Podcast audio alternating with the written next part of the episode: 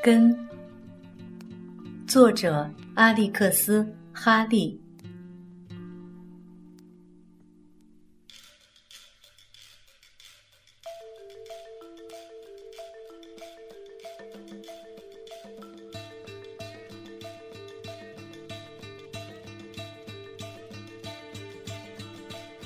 第一章。一七五零年早春的时候。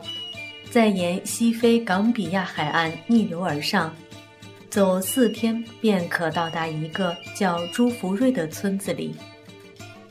在奥莫若·肯特和宾沙·肯特夫妇家降生了一个男孩。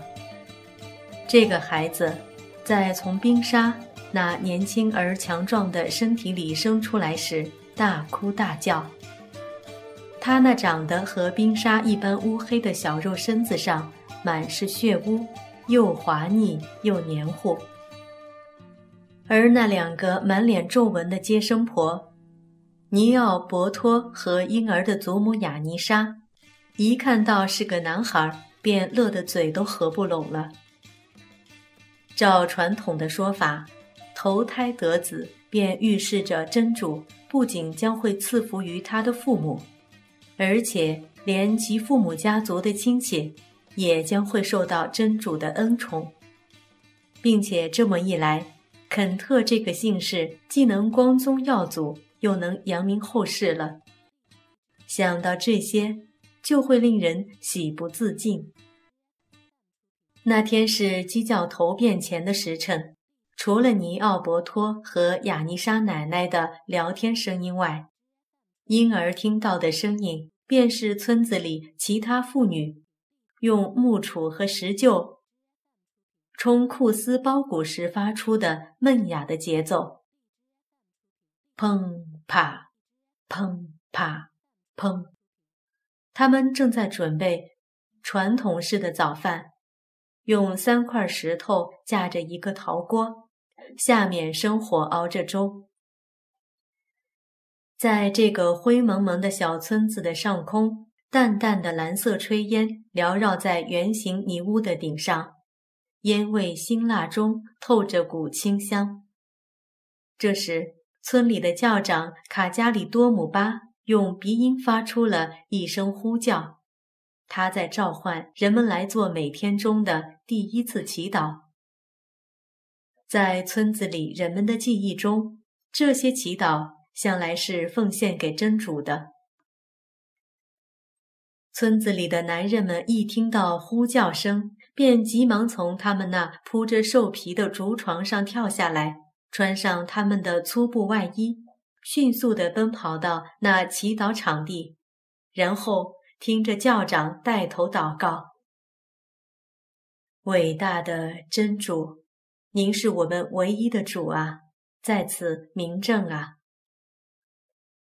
祈祷完毕以后。他们便准备走回家去吃早饭。这时，奥莫若兴奋地跑来了，他脸上洋溢着喜悦，激动地把得了儿子的喜讯报告给每一个人。那些男人们便都向他表示祝贺，并且纷纷宣称这是个好的兆头。男人们回到各自家的茅屋里之后，便从妻子手里接过盛粥的碗。妻子们又回到院子后面的厨房里去喂饱他们的孩子，最后才开始自己吃。吃完早饭后，男人们便带上短柄弯把的锄头下地去干一天的农活了。他们的锄头上那木质的片子已由村子里的铁匠给包上了一层金属。他们这时的农活是翻整土地，以便种花生、谷子和棉花。在冈比亚的这片气候炎热、草木茂盛的热带草原上，这些农活都是由男人们干的，而种稻米则是妇女们干的活。按照习俗，奥莫若在今后的七天里要冥思苦想的只有一件事。那就是为他的头胎儿子起一个名字。这个名字必须既含有深刻的历史意义，又能预见起光明的前途，因为他们这个曼西哥人部落的人相信，一个婴儿如果是以某个人或物的名字起名，将来他就会拥有这个人或物的七种特性。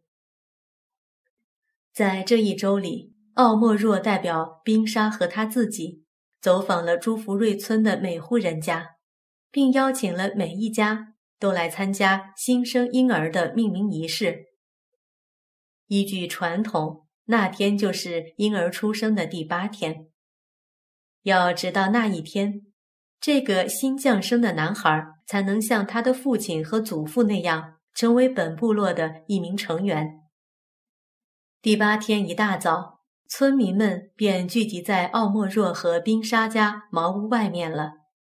这两家的女人们头上顶着托盆，送来了庆祝仪式时用的酸奶和用大米面加上蜂蜜做成的甜米糕。欢聚在这里的人们当中，有带着手鼓的村里的报信人卡拉莫席拉，有教长。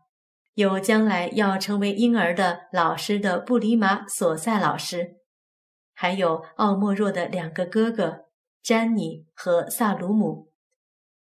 他们通过击鼓传话得知他们的侄子降生的消息以后，从很远的地方赶来参加庆典。冰沙满怀欢喜地抱着他的新生婴儿，按照命名日的惯例。他让人把婴儿的胎发剃去了一小块儿，所有在场的女人们都在大声谈论着，说这个孩子长得多么多么的漂亮。这时，村里的报信人敲响了手鼓，他们便都安静了下来。教长面对着盛酸奶和盛米糕的瓢盆，诵念了一段祷文，男女来宾人人都用自己的右手。去碰一下瓢盆的边缘，以示对食物的敬意。然后，教长又转身面向着婴儿，开始祈祷，祈求真主保佑他长命百岁、光宗耀祖、儿孙满堂，并使他的村子和部落也福星高照。最后，还祈求真主赐予他应有的精神和力量，以无愧于他将获得的名字。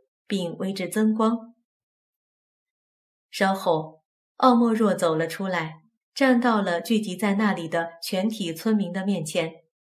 他又走到自己妻子身边，抱起了婴儿，在众人的目光注视之下，低声在他儿子的耳边叫了三遍他为他选好的名字。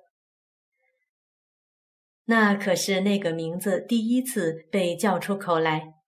因为这个部落居民们都认为，每个人的名字应该让他自己先知道。这时手鼓又响了起来，只见奥莫若又在冰沙的耳边轻声地说出了那个名字。冰沙的脸上立刻显露出了欣喜和得意。随后，奥莫若又把名字轻声告诉了站在村民们面前的老师。布里马索塞高声宣布道：“奥莫若和冰沙的第一个孩子取名为昆达。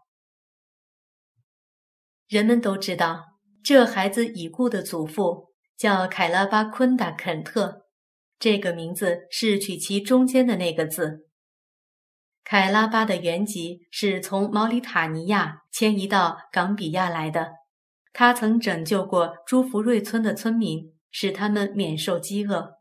后来娶了雅尼莎奶奶，而后作为朱福瑞村一位德高望重的人物，光荣地为全村耗尽了毕生的精力。那位老师把毛里塔尼亚祖先们的名字逐个背诵了一遍。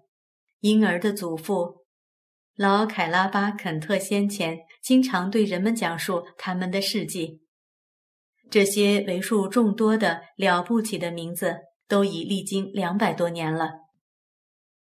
这时，报信人又敲响了他的手鼓，在场的所有村民都对如此显赫的家庭报以表示敬仰和尊敬的欢呼。这一天的夜晚，皓月当空，奥莫若独自和他的儿子在一起，命名仪式结束了。他把小昆达抱在自己强有力的胳膊中，来到了村头。他把婴儿高高的举起，让他面对着苍天，轻声的对他说：“看呐，只有他才比你更伟大。”